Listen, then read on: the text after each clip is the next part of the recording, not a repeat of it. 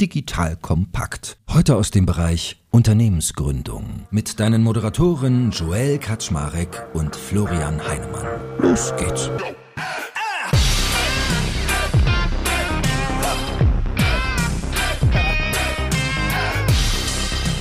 Hallo Leute, mein Name ist Elkert Schmarek. Ich bin der Geschäftsführer von Digital Compact und auch heute darf ich mich wieder mit dem charmanten und gebildeten Florian Heinemann, dem Venture-Experten schlechthin, über den Aufbau von jungen Unternehmen unterhalten. Und wie das beim Aufbau von Unternehmen so ist, braucht man dafür Geld. Aber nicht immer ist man tauglich für eine Bank oder tauglich für einen Venture Capitalisten, also Wagniskapital. Und dazwischen gibt es ein Finanzierungsmodell, was jetzt sukzessive neu auf den Markt strömt. Es ist schon eine Weile hier, ich glaube so ungefähr seit 2016 auch in Deutschland oder zumindest Europa. Und das nennt sich Revenue-Based Financing.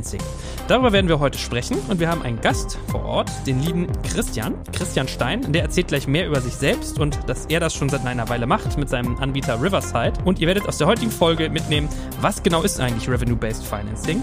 Wie geht man da vor? Also was sind so die typischen Terms? Was für Vor- und Nachteile hat es? Und wann kann ich es anwenden und wann vielleicht eher nicht? So, das mal als kleiner Appetizer für heute. Lieber Florian, erstmal äh, schön an dich als meinen geliebten Counterpart. Schön, dass du da bist. Moin, moin. Moin, moin.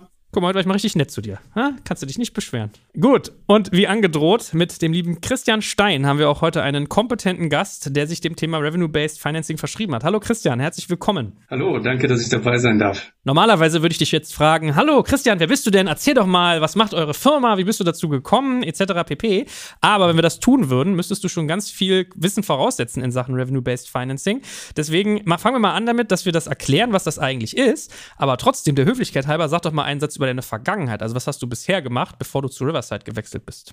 Ich bin auch tatsächlich erst seit 2020 bei Riverside Acceleration Capital, bin tatsächlich schon seit 2007 im Venture Capital und habe in der Zeit auch schon ziemlich viele Unternehmen finanziert und habe auch schon den einen oder anderen Zyklus des Marktes mitgemacht. Vor Riverside war ich als Mitgeschäftsführer bei Coparion, habe da den Fonds mitgegründet und fünf Jahre lang aufgebaut. Außerdem war ich auch schon in zwei Startups operativ tätig, in Software Service Company im Bereich Tourismus, auch bei ein paar großen Beratern wie BCG oder ähnliches. Ja, und bei Riverside Zeit bin ich jetzt seit letztem Jahr und wir investieren eben hauptsächlich in Revenue-Based Financing. Gut, ich glaube, ich habe mal von äh, Christian Nagel von Early Bird gelernt, man muss als Investor so 30 Millionen Euro investieren. Das ist so das Schulungsgeld, das Lehrgeld, was man braucht, bis man dann guter Investor ist. Erzählst uns nachher mal, bei wie viel Euro du schon angekommen bist. Lass uns mal straight starten. Revenue-Based Financing. Was ist das eigentlich? Also der Name sagt es ja irgendwie, es ist eine Finanzierung, die sich an meinem Umsatz orientiert. Aber was genau muss ich mir darunter vorstellen? Es ist natürlich allen bekannt, aber man sollte sich vielleicht nochmal explizit vor Augen führen, dass die Startup Landschaft oder die Unternehmenslandschaft natürlich sehr divers ist. Es gibt wahnsinnig viele Geschäftsmodelle da draußen, wahnsinnig viele Entwicklungsphasen, in so ein Unternehmen stecken kann und auch viele Situationen. Unternehmerinnen und Unternehmer brauchen auch entsprechend diverse Finanzierungsformen, die möglichst gut auf die jeweilige Situation passen. Das ist jetzt natürlich keine fundamental neue Erkenntnis. Insbesondere in den letzten zehn Jahren haben sich Investoren einige neue Finanzierungsformen ausgedacht und auf den Markt gebracht. Und auch Venture Capital, so wie wir es kennen, das klassische Venture Capital, differenziert sich aus schon seit einiger Zeit tatsächlich von Project A als Operational VC. Das würde ich auch als eine Art Ausdifferenzierung in dem Zusammenhang bezeichnen. Und eben auch Revenue-Based Financing beziehungsweise Riverside ist ein Teil dieser Entwicklung. Und das Ziel ist es dabei, Optionen im Bereich Wachstumskapital zu schaffen. Und Revenue-Based Financing hilft eben dabei zu wachsen, ohne langfristig zu stark zu verwässern. Aber jetzt musst du also, mir erklären, was das ist. Ja, bei Revenue-Based Financing bekommt man Wachstumskapital, für das man keine Unternehmensanteile abgeben muss, sondern einen Teil der monatlichen Umsätze. Man bekommt zum Beispiel ein sechsstelliges oder ein siebenstelliges Investment und das zahlt man eben zurück durch einen Revenue Share im niedrigen einstelligen Prozentbereich, bis ein maximaler Rückzahlungsbetrag, äh, ein sogenannter Cap, wie das immer heißt, erreicht ist. Zusätzlich gibt es auch keine Warrants oder andere Optionen auf Anteile. Das heißt also unterm Strich, man verwässert nicht und äh, es ist eine recht leichtgewichtige Form der Finanzierung, weil der Prozentsatz als Umsatzbeteiligung funktioniert natürlich so, dass man eben keine fixen Rückzahlungen hat, immer nur einen Teil des aktuellen Umsatzes zurückzahlt. Insofern atmet quasi die Rückzahlung mit der Topline-Performance, wenn man das so sagen möchte, mit, also mit den Umsätzen. Höherer Umsatz bedeutet höhere Rückzahlung, niedrigerer Umsatz bedeutet eben niedrigere Rückzahlung.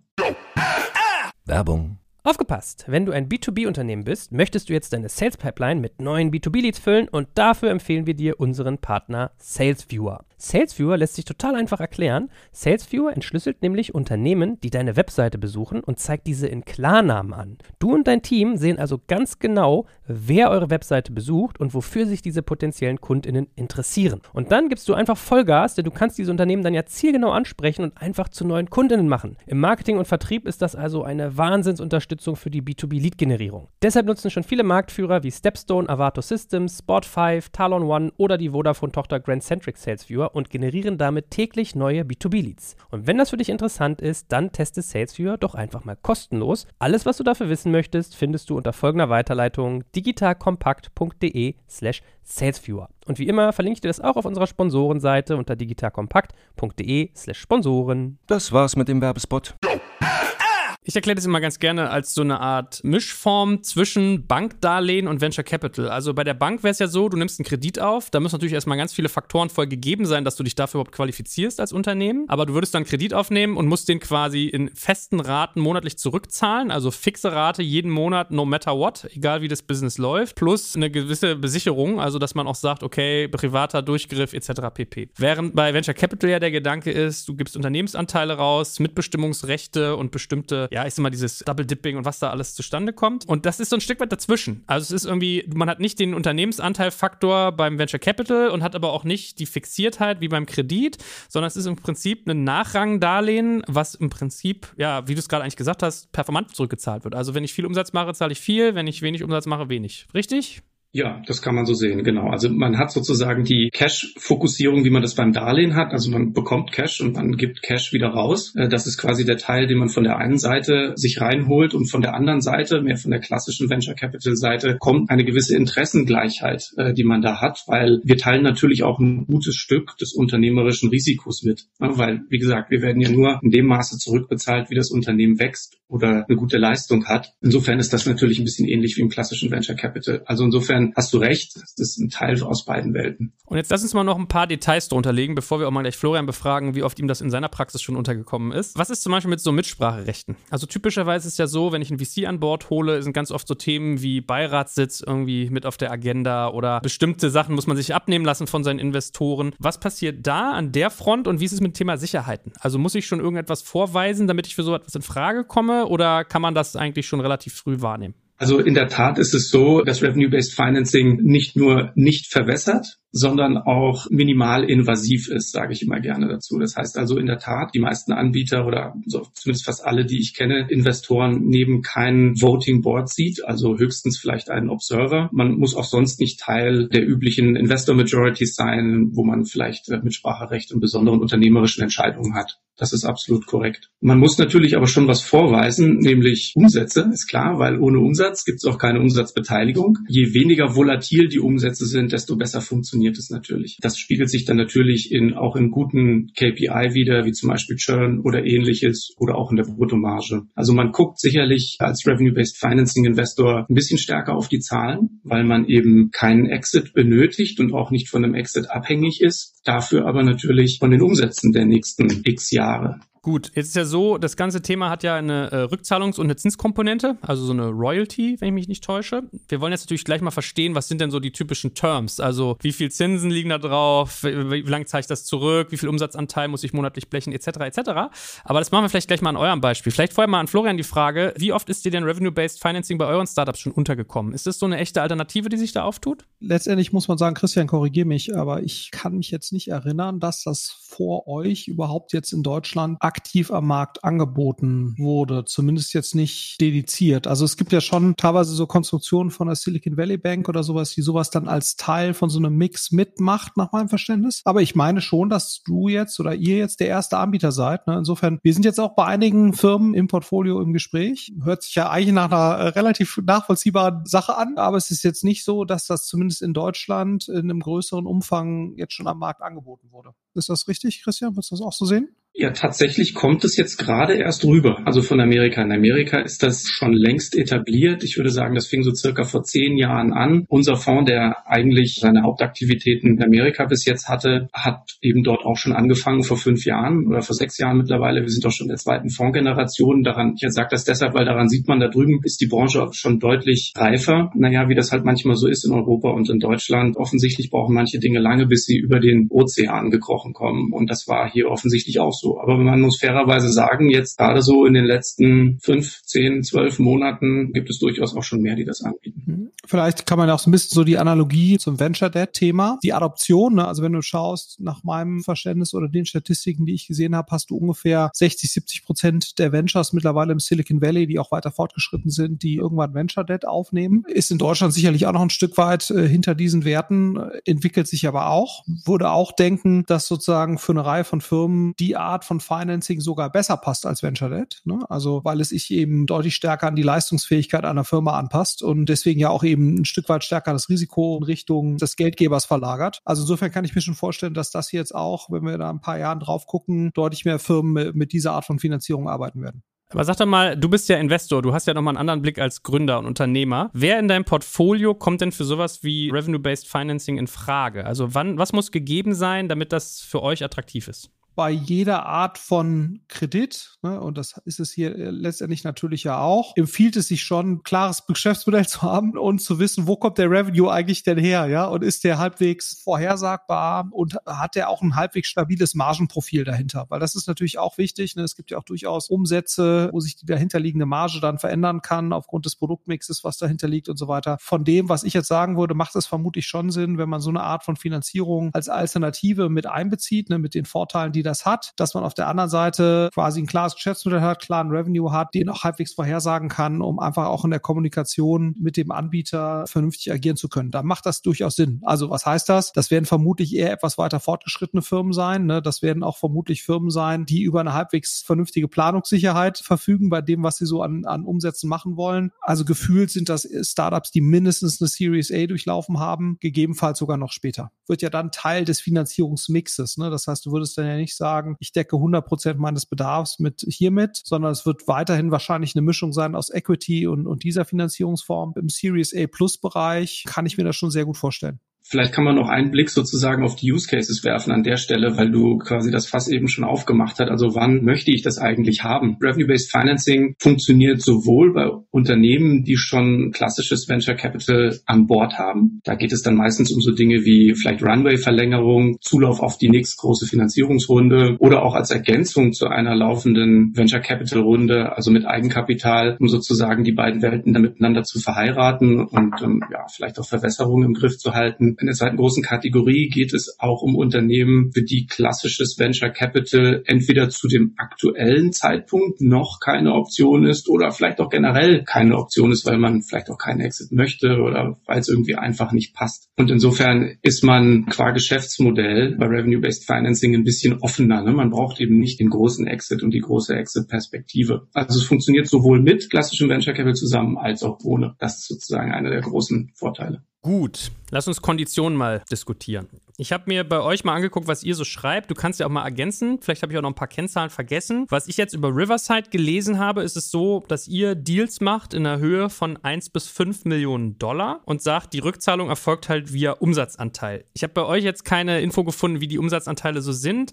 Was ich recherchiert habe, ist es so 2 bis 6 Prozent des Umsatzes. Kannst ja gleich mal kommentieren, ob das irgendwie hinkommt. Und ihr sagt, ihr macht das angelegt auf 5 Jahre und mit einem Capped Return von 1,5 bis 2. Also ich muss 1,5 bis 2 mal Geld als Rückzahlungssumme rechnen. Das ist aber auch gekappt. Bietet ca. 50 Prozent des Jahresumsatzes als Finanzierung an. Habe ich das richtig wiedergegeben? Das hast du hervorragend Na, wiedergegeben. Guck mal. Das kann ich jetzt schon fast gar nicht mehr verbessern. Also Revenue-Based Financing ist ja irgendwie kein geschützter oder definierter Begriff. Gerade in der letzten Zeit sind einige unterschiedliche Anbieter nach vorne gekommen, die eben auch unterschiedliche Modelle haben. Und das wird eben alles unter dem Schirm des Revenue-Based Financing zusammengefasst. Aber das bedeutet einfach erstmal nur Rückzahlung durch Umsätze. Wenn man da ein bisschen tiefer rein reinguckt, dann gibt es eigentlich zwei grobe Kategorien. Das wird vielleicht noch interessant sein. Kurzfristige, kleine Revenue-Based Finance Investments, die eher so von automatisierten Fintechs umgesetzt werden. Das ist eher so zur Finanzierung von kurzfristigem Working Capital, so saisonale Verkaufsspitzen oder auch Factoring einzelner Kundenverträge. Und hier passiert die Rückzahlung eben in wenigen Wochen bis zu einem Jahr üblicherweise. Und da ist auch eben, wie ich dann sagte, das Investmentvolumen ein bisschen kleiner. Das sind so vielleicht eins bis drei Monatsumsätze, aber eigentlich immer fünf oder sechsstellig in der Gesamtsumme. Aber wie gesagt, wichtig ist, und das muss man immer im Kopf behalten, das muss man meistens in circa einem Jahr zurückzahlen. Also das ist deshalb wichtig, weil man, wenn man irgendwas auch vergleichen will, dann muss man sich immer die Zeiträume auch angucken.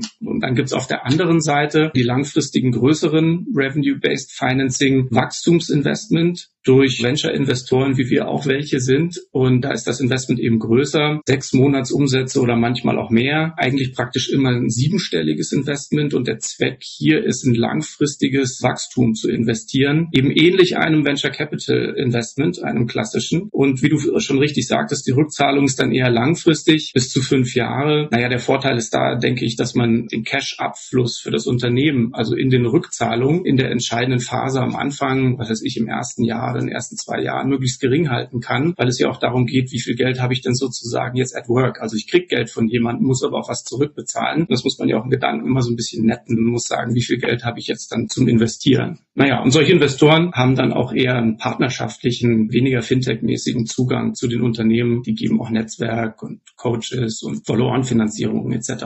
Und so muss man sich eben auch ein bisschen entlang der Use Cases orientieren, würde ich sagen. Um es kurz zusammenzufassen, wenn ich eben jetzt nur den nächsten Verkaufszyklus oder Projekt oder sonst irgendwas finanzieren will, kann ich das gerne über so ein automatisiertes Ding machen. Wenn ich sage, ich brauche ein größeres Investment, versuche langfristig mein Marketing aufzubauen, dann muss man vielleicht eher mit so einem Investor-spezifischen Ansatz gehen. Habt ihr eigentlich auch irgendeine Form von Accelerations? Also, dass ihr sagt, im ersten Rückzahlungsjahr sind es irgendwie x Prozent vom Umsatz und im zweiten dann y, dass man so eine Steigerung reinbaut? Ja, man kann das natürlich beliebig kompliziert machen. Wir versuchen das zu vermeiden, weil die Schönheit des Modells ist ja eigentlich, dass es unfassbar simpel ist. Ne? Es sind ja überhaupt keine Strings attached, wie man so auf Neudeutsch sagt. Es gibt, wir sind ja, haben ja keine Warrants und so weiter. Wir sind nirgendwo im Eigenkapital. Wir sprechen quasi nirgendwo mit. Und es ist auch einfach, wir geben Geld rein, wir kriegen Geld raus über einen monatlichen Umsatzanteil und das war's, ja. Und das kann man natürlich beliebig verkomplizieren, würden wir aber nicht zuraten. Zumal in dem Prozentsatz für die Rückzahlung steckt ja schon eine automatische Acceleration drin. Das heißt also, am Anfang, also im ersten Jahr hat man ja wahrscheinlich einen geringeren Umsatz als im letzten Jahr, im vierten oder fünften Jahr. Und insofern zahlt man natürlich logischerweise über den Prozentsatz auch im letzten Jahr mehr zurück als im ersten. Also es ist ein bisschen reingebacken. Und was ist mit Exit-Fees? Also, wenn jetzt irgendwie ein Unternehmen kommt, kauft meine Firma auf, die ich mit euch kreditfinanziert habe, dann erhebt ihr ja wahrscheinlich auch eine Form von Gebühr, wenn ihr quasi vorzeitig abfinanziert. Gibt's das? Und wenn ja, was ist da so grob die Höhe? Eine Gebühr gibt's Gott sei Dank nicht, aber es ist natürlich so, dass man im Grundsatz uns immer diesen Cap, den man am Anfang vereinbart hat, dass man uns den zurückzahlen muss. Und den kann man uns zurückzahlen, wann man will. Den kann man uns nach dem ersten Jahr zurückzahlen, wenn es einen Exit gibt oder eben fünf Jahre lang über die Umsätze. Aber das ist eigentlich der zentrale Dreh- und Angelpunkt. Letzte Frage vielleicht dazu noch. Gibt's da für euch, sag ich mal, Schindluder-Potenzial, was die Gründer angeht? Also kann es sein, dass man sagt, ich versuche jetzt meine Umsätze drei Jahre lang extrem niedrig zu halten und in den letzten zwei Jahren lasse ich sie langsam steigen. Wenn ihr fünf Jahre sozusagen abgelaufen habt, äh, gibt es ja auch so eine Art Capping, dass ihr sagt, dann ist Schluss, oder? Ja, also irgendwann muss es natürlich mal zu Ende sein, weil wir sind ja auch ein Fonds und ein Fonds hat auch eine Laufzeit etc. Das heißt, man kann das nicht auf ewig laufen lassen. Irgendwann brauchen wir das Geld natürlich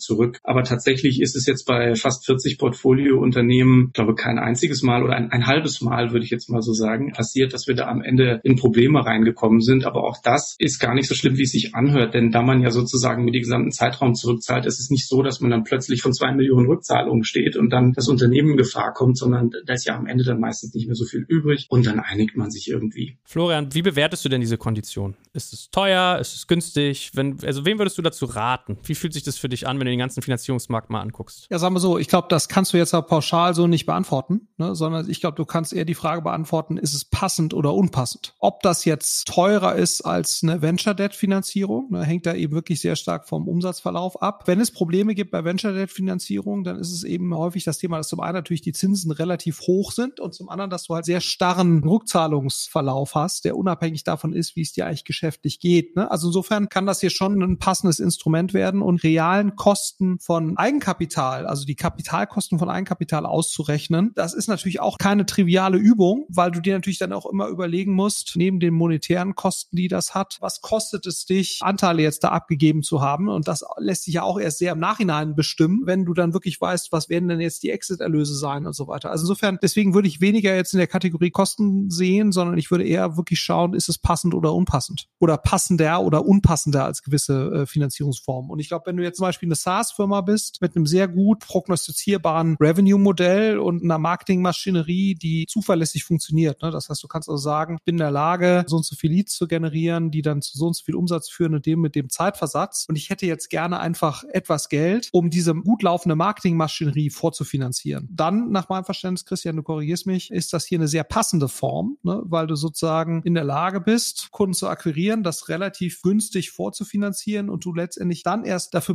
bezahlen musst, wenn auch wirklich diese Kunden dann, die du akquiriert hast, Umsätze zusätzlich liefern. Ne? Das ist natürlich schon charmant, muss man sagen. Also insofern würde ich jetzt eher sagen, dass es für so eine Firma eben passend ist. Selbst dann kann es ja sogar sein, dass die Zinsen sogar ein Stück weit höher äh, sein werden nach hinten raus, als das bei einer Venture Debt Finanzierung der Fall gewesen wäre. Ne? Aber es passt natürlich besser zu deinem Cash-Profil in dem Moment. Und ich glaube, wenn du sozusagen Firmen hast, die diese Voraussetzungen erfüllen, stabiles Revenue-Profil, gut laufende Marketingmaschinerie oder Sales-Expansion oder was sicherlich auch Sinn macht, eine Vorfinanzierung von Produktion. Auch das passt ja häufig sehr gut zu dieser Art von Geschäften. Wie gesagt, die wirklichen Cost of Capital kann man dann eben auch erst leider im Nachhinein bestimmen, um da zu entscheiden, ist es gut oder schlecht. Vielleicht nur eine kleine Anmerkung. Man sollte sicherlich nicht den Warrant, also die Eigenkapitaloption oder die Option auf Shares, da muss man vorsichtig sein, wenn man das berechnet, weil gerade wenn ein Unternehmen erfolgreich sein wird, dann wird so eine Option ja auch viel wert sein. Das schießt sozusagen ex post dann meistens die Kapitalkosten, von denen ihr jetzt gesprochen habt, natürlich aus dem Wasser. Alles andere, was du gesagt hast, war absolut korrekt. Verstanden. Dann lasst uns doch mal Vorteile, Nachteile durchdeklinieren. Also wir haben es ja schon eigentlich gemacht ein Stück weit. Also klar, ich habe keine Verwässerung, weil ich keine Anteile abgeben muss. Der Bilanzfaktor kam gerade bei euch auf, dass man quasi sagen kann, ich habe zwar Kredite, aber ich habe kein Fremdkapital drin. Und es ist irgendwie, wie ihr gesagt habt, so sehr einfach eigentlich zu verhandeln. Also du hast keine großen Bewertungsverhandlungen. Du hast so ein Stück weit einfach einen Lückenschließer zwischen Kredit und VC, keine Mitspracherechte, also relativ plain vanilla. Christian, was sind sonst noch so Faktoren, wo du sagst, aus Gründer- und Gründerinnen-Sicht lohnt es sich drüber nachzudenken, weil weil ABC. Also wir haben jetzt eigentlich schon die wesentlichen Punkte praktisch alle genannt und du hast sie gerade auch nochmal zusammengefasst. Ich könnte vielleicht noch nachschieben, dass die Bewahrung von Optionalität auch ein großes Gut sein kann. Also vom, vom zukünftigen Pfad sozusagen, den ich beschreiten möchte. Florian würde mich auch deine Meinung gegebenenfalls zu interessieren, aber ich kenne das ja auch aus meiner Zeit als quasi klassischer VC-Investor. Wenn man einmal VC genommen hat, dann muss man es wahrscheinlich öfter tun. Das heißt, da ist eine gewisse Pfadabhängigkeit drin. Wenn man Revenue-Based Financing benutzt, dann ist dann zunächst mal alles offen, weil wie gesagt, da hängt eben dann auch keiner auf dem Cap-Table rum und man kann auch sonst danach einfach ziemlich viel anstellen, weil das lässt sich auch quasi rückstandsfrei wieder entfernen aus dem Unternehmen, so eine Finanzierung. Das öffnet sehr viel Optionen für die Zukunft. Und deshalb funktioniert Revenue-Based Financing eben für Unternehmen, die schon einen klassischen Venture Capital Investor drin haben, wie ich vorhin sagte, aber auch welche eben, die keinen drin haben oder jetzt noch keinen. Man kann quasi danach auch noch machen, was man will. Nochmal so ein kleines Add-on, würde ich sagen, zu den Vorteilen, die wir jetzt schon genannt haben ist es ja nur ein Bruchteil der Unternehmen da draußen, für die jetzt Venture Capital oder das Aufnehmen von Risikokapital der richtige Operating Mode ist, ne? weil es dich natürlich dazu bringt, exponentielles Wachstum versuchen anzustreben, weil Venture Capital eben ein Hit-Business ist und du schließt dann ja quasi letztendlich den impliziten Vertrag mit deinem Venture Capitalisten, dieses exponentielle Wachstum zumindest mal zu versuchen anzustreben. Und das ist ja nicht zwangsläufig richtig oder gut. Ne? Also mal ein Beispiel dafür, wo es eben häufig nicht so passt, Direct-to-Consumer-Brands, ne? wo du sagst, das sind eigentlich gute Firmen, aber aber nur die wenigsten Direct-to-Consumer-Brands sind eigentlich in der Lage, exponentiell zu skalieren oder erst dann, wenn sie wirklich eine super Community haben, du dann auch einen sehr starken Wiederholungskauf hast und dann kannst du auf einmal anfangen, sehr starken also Lifetime, so.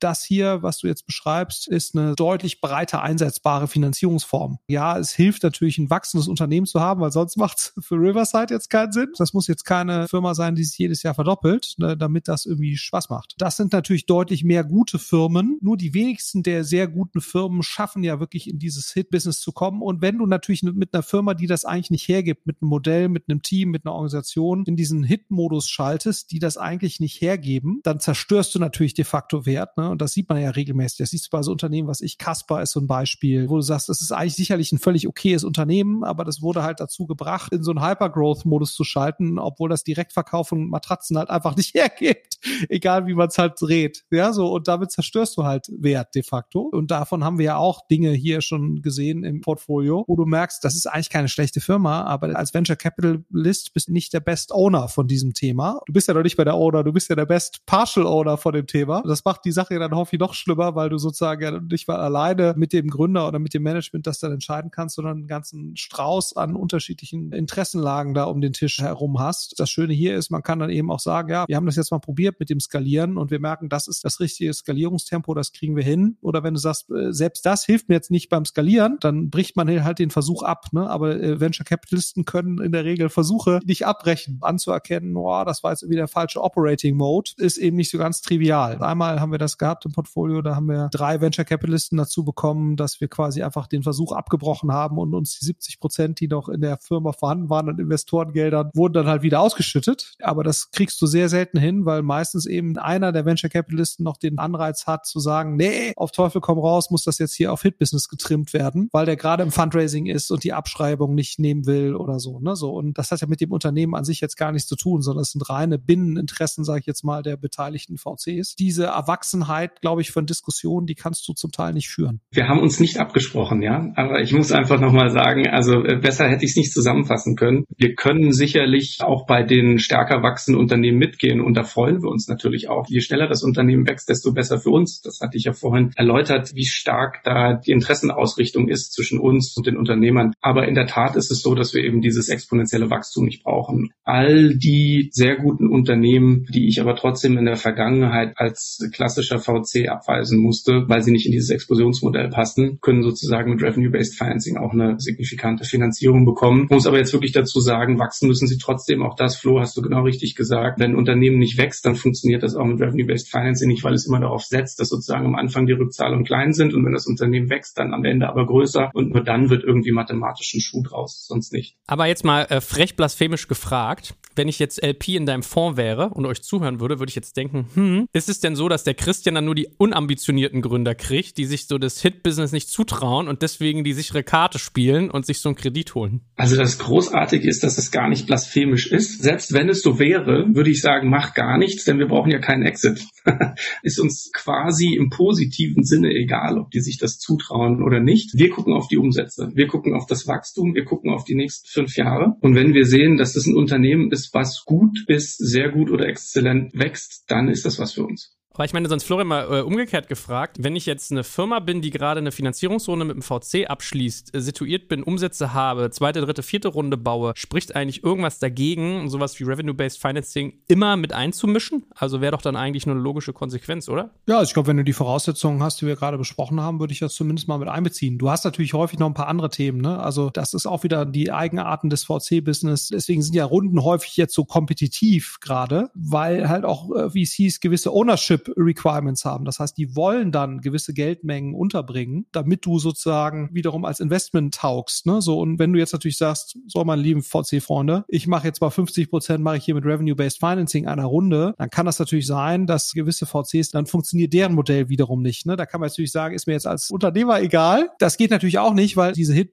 driven Businesses brauchen das ja schon wiederum an einer anderen Stelle und 100 Prozent des Kapitalbedarfs wirst du damit dann wahrscheinlich doch wieder nicht decken können. So, und da muss man halt irgendwie einen vernünftigen Kompromiss finden. Aber äh, zu versuchen, diesen Kompromiss zu finden, macht schon Sinn. Ne? Genauso, glaube ich, wie viele ja schauen, macht Venture Debt für mich eben Sinn, gerade in späteren Runden, ne, um eben Dilution ein Stück weit zu reduzieren, wäre das für mich hier auch etwas, was ich mitprüfen würde. Ne? Und da muss man eben gucken, was sind auch meine Revenue Projections, was werde ich an Cashflow haben, wie passt das jetzt da rein? Das zeichnet ja dann den guten CFO aus, dass er da in der Lage ist, dann ein für die Firma passendes Finanzierungsmix zusammenzustellen. Ne? Aber wie gesagt, du hast schon sehr viele Variablen. VCs unserer Phase wollen halt mindestens zum Beispiel eine zehnprozentige Ownership haben oder zwölfprozentige Ownership. In der frühen Phase noch weniger, sonst funktionieren unsere Fondsmodelle wiederum nicht. Bist du natürlich teilweise konfliktär mit dem, was Christian jetzt macht. Ne? Da muss man sich dann eben entscheiden. Da ist ja Christian dann quasi wie eine Art zweiter Fonds, der auch noch mit in die Runde rein möchte oder dritter Fonds. Und das geht eben häufig auch nicht, selbst wenn man die Leute nett findet und so, und so weiter und alles irgendwie auch gut passen würde, ist das teilweise gar nicht so einfach, den Platz zu machen. Wo die Gründer natürlich häufig keine Lust haben, ist dann noch einen Fonds dazu zu nehmen, weil sie dann halt nicht 20 Prozent verwässern, sondern 25. Das hast du jetzt hier in diesem Fall eben nicht. Ne? Das heißt, man kann dann schon dieses Geld dann aufnehmen, aber du willst natürlich auch trotzdem unabhängig davon jetzt auch nicht zu viel Geld aufnehmen als Gründer. Das ist ja letztendlich auch nicht sinnvoll. Muss man dann immer so ein bisschen gucken, wie passt dieses Puzzlespiel dann zusammen. Aber prüfen würde ich das in einer späteren Phase auf jeden Fall.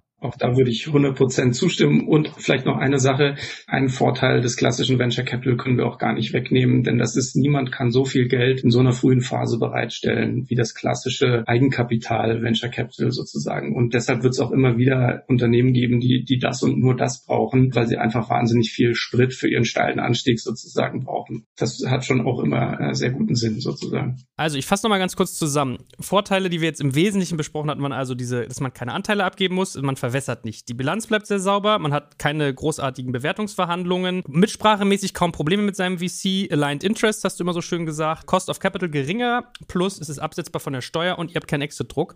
Florian, wenn du heute so das zweite externalisierte Gehirn von Christian bist, was würdest du denn mal als die Nachteile sehen von Revenue-Based Financing? Ja gut, wenn es geil läuft, wird es halt teuer. Ja, also ich meine, du hast natürlich den Nachteil, den du immer ein Stück weit bei Fremdkapital hast, potenziell, dass du natürlich eine Forderung gegen dich laufen hast und das hast du natürlich letztendlich bei Eigenkapital nicht. Das kannst du halt zu 100 Prozent äh, verwenden. Da gibt's keine Mindestverzinsung drauf, die du in irgendeiner Form leisten musst. Aber es hat natürlich dann, wird nach hinten raus eben potenziell sehr teuer, wenn dein Unternehmen sehr wertvoll ist. Ne? Also auch da gibt's, glaube ich, jetzt wieder keinen Nachteil in dem Sinne, sondern das kann halt passender oder unpassender sein. Ne? Deswegen glaube ich, pauschalen Nachteil würde ich jetzt hier nicht sehen, sondern es kann halt einfach nur sein, dass du halt vielleicht auch ein bisschen Pech hast und dein Umsatz explodiert halt und dann wird's natürlich teuer. Ne? So, das schmerzt dann natürlich von dem Cash, das dann rausgeht. Also wenn du jetzt deutlich schneller wächst, als du dir das dann da überlegt hast, ist es wahrscheinlich eben eine relativ teure Finanzierungsform dann auch kurzfristig. Bringt dich dann zumindest nicht an die Grenze der Zahlungsunfähigkeit, ja, sondern trifft dich dann in der Phase der Stärke nicht ganz so dramatisch. Ansonsten wüsste ich jetzt nicht ehrlicherweise, was ich da jetzt an pauschalen Nachteil sehen würde.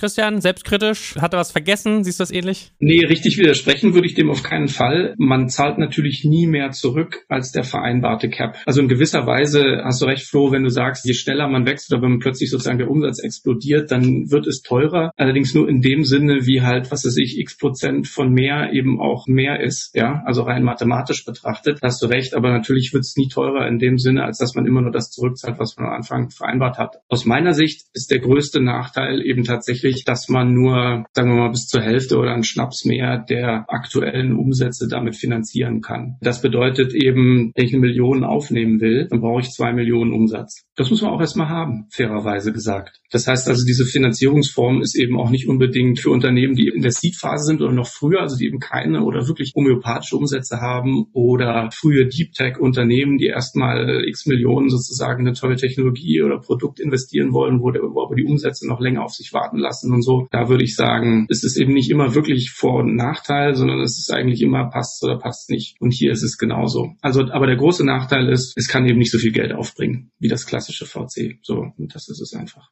Kannst du mir sonst eigentlich nochmal erklären, ist euer Modell für Menschen, die in euch wiederum investieren, also diese LPs, die sogenannten Limited Partners, also die euren Fonds finanzieren, attraktiv? Weil wenn ihr sagt, 1,5 bis 2 ist unser Capped Return, bei der Länge an Investitionsdauer weiß ich jetzt nicht, ob da jeder feuchte Augen kriegt vor Freude. Na, also wir sind ja schon im zweiten Fonds. Der zweite war auch viel größer als der erste. Ich glaube, was man sich vor Augen rufen muss, ist auch die Rückflusscharakteristik. Das ist schon richtig eben, dass bei Project A man vielleicht das X-fache sozusagen seines Geldes zurückbekommt, also viel mehr als zweifach oder so.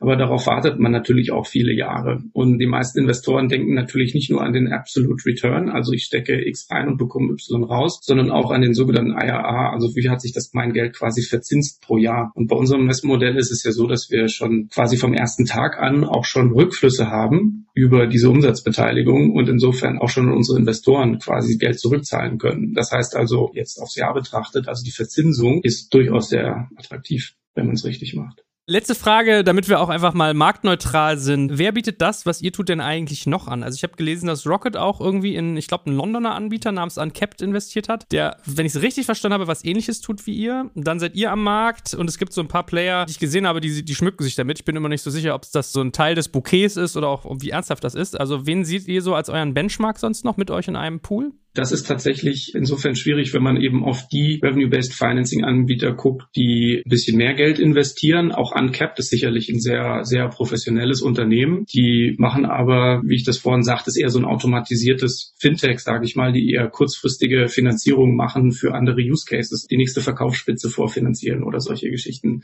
Dann gibt es sicherlich auch sowas wie ein Pipe, die jetzt, glaube ich, auch angekündigt haben, Pipe.com rüberzukommen nach Europa oder beziehungsweise sind schon da. Die machen eher so eine, also das würde man im klassischen deutschen Finanzgeschäft unechtes Factoring nennen. Da geht es um die Vorfinanzierung von einzelnen Kundenverträgen, also auch von jedem einzelnen kleinen Software-as-a-Service-Vertrag, den man abschließen kann mit seinen Kunden. Ist ja auch wieder ein bisschen was anderes. Deshalb sagte ich vorhin, man muss genau gucken, was das für ein Modell ist, was der Investor da anbietet und ob das auch auf meinen aktuellen Use Case passt. Auch da gibt es kein gut oder schlecht, sondern nur passend und unpassend. Wer es ähnlich macht wie wir, ist unsere Freunde von Uplift One aus Berlin, die sowas ähnliches im Modell machen machen wie wir, allerdings mit kleineren Investments und insofern sind die eigentlich eher komplementär zu uns, während wir eben ab einer Million investieren, investieren die eher bis zu einer Million oder kleinere sechsstellige Beträge eben dann auch für Unternehmen, die auch weniger Umsätze haben müssen, als das bei uns der Fall ist. Und so teilt man sich eigentlich so den Markt ein bisschen auf, eben nach Use Cases und nach Finanzierungsgröße. Aber in der Tat, viele sind es nicht. Florian, ich wollte gerade sagen, du bist doch sonst so ein Trüffelschwein, was äh, VC-Themen angeht. Hast du außer Christians Angebot schon viel am Markt gesehen in dem Segment? Gibt ja eine Reihe so von diesen Fintech-artigeren Sachen, auch sozusagen so für eBay Power Seller oder sowas, ne, wo du sagst, du gibst ihnen deine Account-Credentials von eBay oder Amazon und dann geben die dir quasi ein Finanzierungsangebot für die Vorfinanzierung von Warenerstellung oder Wareneinkauf. Aber da redest du in der Regel von ein paar 10.000 Euro Maximum. Uplift One sagte mir jetzt in der Tat auch was, da hast du, hast du recht. Aber ansonsten war mir das jetzt ehrlicherweise auch, also gut, Christian ich kenne es jetzt schon etwas länger, aber deswegen hatte ich das jetzt auf dem Schirm. Sonst war mir das vorher auch noch nicht geläufig. Na, guck mal, ist doch gut, wenn wir mal was über was Innovatives reden hier bei Digital Kompakt. Und nicht nur über das Alteingebackene. Christian, es war mir ein Vergnügen. Ich glaube, viele Menschen da draußen, die sich mit Unternehmertum beschäftigen, haben jetzt nochmal eine Alternative aufgezeigt bekommen. Ich glaube, wir sind ganz gut eingegangen auf alles Notwendige. In diesem Sinne, also es hat viel Spaß gemacht und mal schauen, wie es in ein, zwei Jahren aussieht mit deinem Thema oder auch in drei, vier, was sich bis da noch getan hat, bestimmt einiges. Da drücken wir dir natürlich ganz fest die Daumen und ansonsten euch beiden mal ganz herzlichen Dank. Sehr gerne. Vielen Dank auch, dass ich dabei sein konnte. Ciao. Ciao, ciao. Danke fürs Zuhören beim Digital Kompakt Podcast. Du merkst, hier ziehst du massig Wissen für dich und dein Unternehmen heraus. Wenn du mit uns noch erfolgreicher werden möchtest, abonniere uns auf den gängigen Podcast-Plattformen. Und hey, je größer wir werden, desto mehr Menschen können wir helfen. Also erzähl doch auch deinen Kolleginnen und Kollegen von uns. Bis zum nächsten Mal. Jetzt kommt ein kleiner Werbespot. Aufgepasst! Heute gibt's Werbung in eigener Sache. Wir wollen dich nämlich besser kennenlernen, weil viele hören Woche für Woche unseren Podcast und dabei wissen wir gar nicht immer, wer genau diese Leute sind. Und natürlich wollen wir ja aber wissen, wer du bist, um unseren Inhalt auch an deinen Interessen ausrichten zu können. Und um das zu ändern, habe ich eine Umfrage vorbereitet. Dort kannst du uns erzählen, wer du bist und wofür du dich interessierst. Und was du davon hast, naja, ich meine, je besser wir dich kennen, desto besser können wir unseren Podcast an deine Bedürfnisse anpassen. Und dann spreche ich auch keine Werbung mehr für Penispuppen und Online-Casinos ein, wo dich womöglich ganz andere Dinge interessieren. Nein, kleiner Spaß und trotzdem, du tauschst fünf bis zehn Minuten deiner Zeit gegen viele Stunden noch bessere Unterhaltung und Tiefenwissen in der Digitalwirtschaft. Klingt für mich nach einer Win-Win-Situation und geh doch also daher mal auf die Seite digitalkompakt.de/slash Umfrage. Fülle diese nach bestem Wissen und Gewissen aus und freue dich in Zukunft auf noch besseren Content auf Digital Kompakt. Ende der Werbung.